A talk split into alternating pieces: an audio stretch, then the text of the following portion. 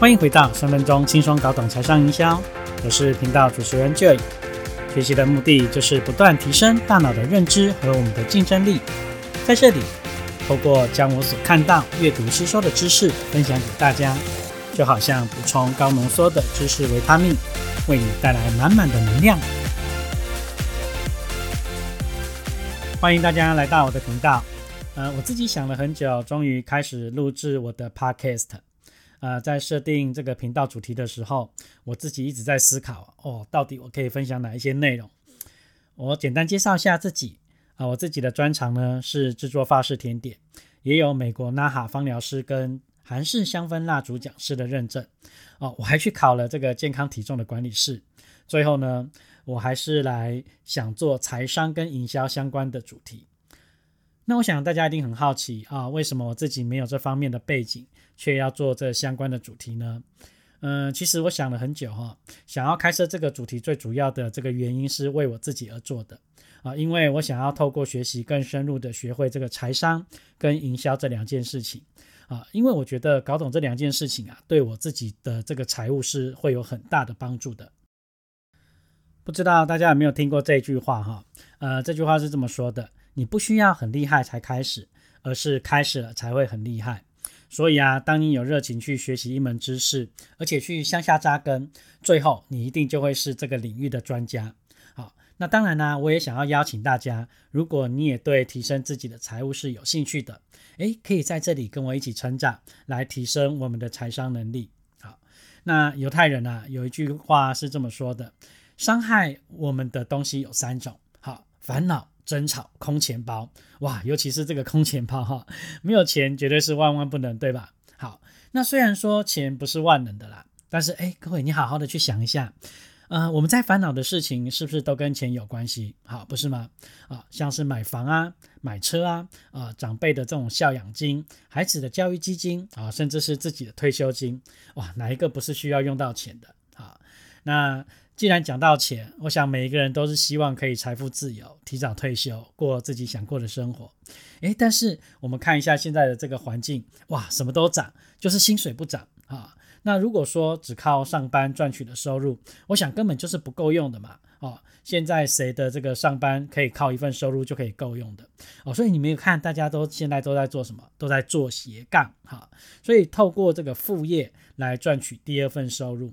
好但是大家仔细的去思考一下，如果说你现在做的这个斜杠的工作的这个性质啊，啊，也是要用你的时间跟体力来换钱，诶，那是不是也只是能暂时的解决我们眼前的困难？好，所以透过副业增加收入，诶，虽然是一件好事，诶，但是如果我们想要一劳永逸解决财务问题的话，啊，我想还是要改变我们的收入结构。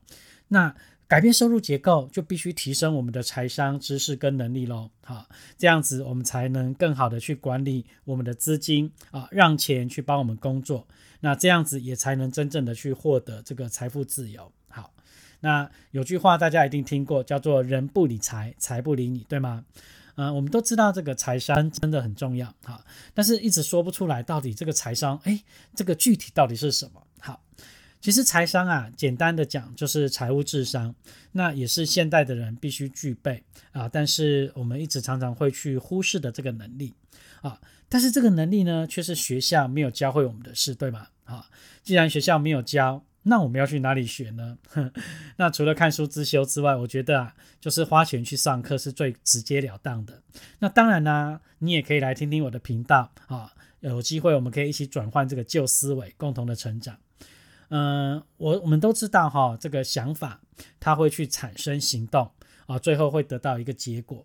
但是各位，你去想，那这个想法是从哪里来的呢？好，其实就是从这个生活的经验跟学习来的嘛。那这个生活经验也就包含着父母的金钱观跟花钱的这个方式。那还有从小有没有从日常生活当中的食衣住行娱乐啊，来教导我们去认识什么时候啊，然后会在哪里可以用到钱。那也可以让我们了解这个金钱呢，在我们的生活当中去扮演的这个角色啊。所以这个生活经验。当然也会决定将来呃你的幸福指数。那简单的来说，这个财商就是你跟金钱打交道的能力啊。那这其中就包含了财务的知识啊，呃，投资的观念啊，啊，清楚市场的供需、法律的知识等等的。所以刚刚我讲了这么多，好，听起来是不是就非常非常的难懂？对，没错，啊，我也不清楚，我也不了解。所以呢，这个频道要跟大家分享的就是可以先从观念入手来认识财商啊，并且有可以学会怎么样去销售自己。好，这个也就是我们在讲营销、行销的能力。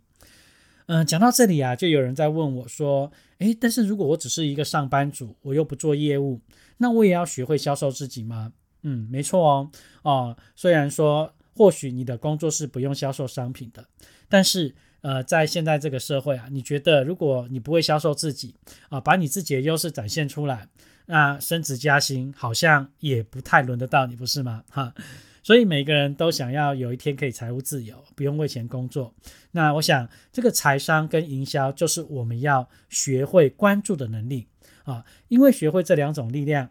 就有机会可以提早退休，好，把自己从职场赎回来，做自己想做的事。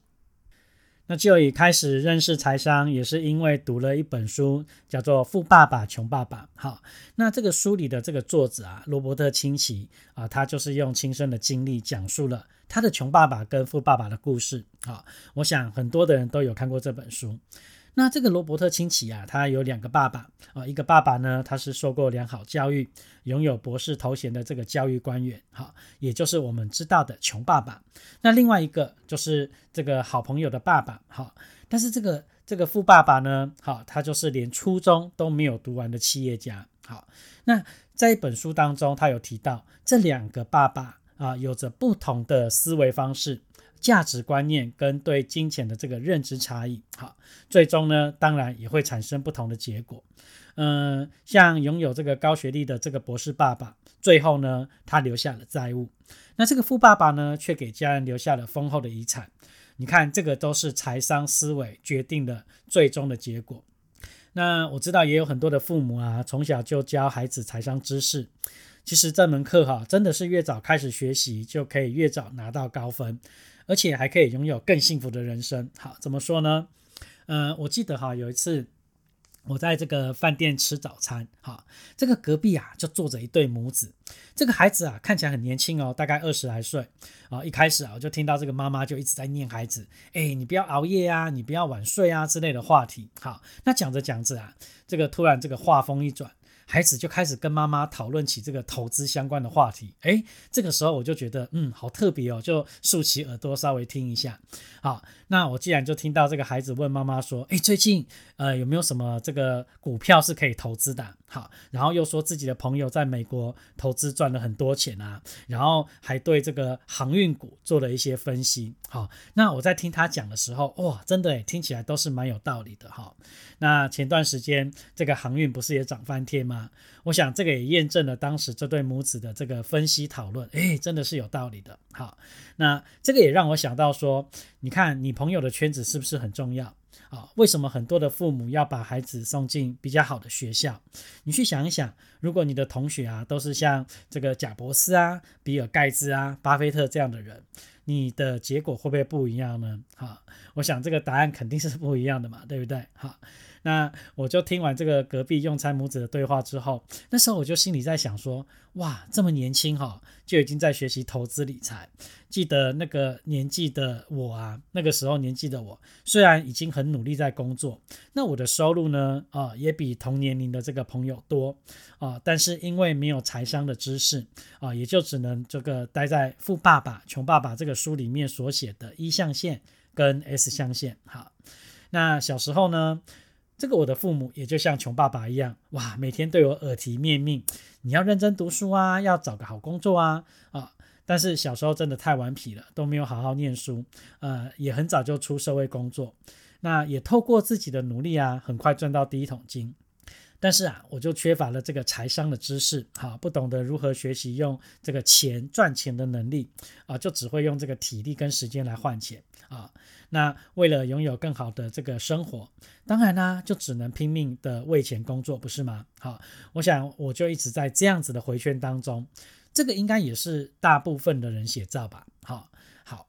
那就在一次偶然的机会当中呢，我就读到了《穷爸爸跟富爸爸》这一本书啊，我才知道说，哇，原来大部分的人赚的是主动收入，好，一旦没有办法工作就没有收入。但是富人赚的是什么？富人赚的叫做被动收入，好，透过建立系统帮自己工作，建立这个资产，创造这个财富的自由。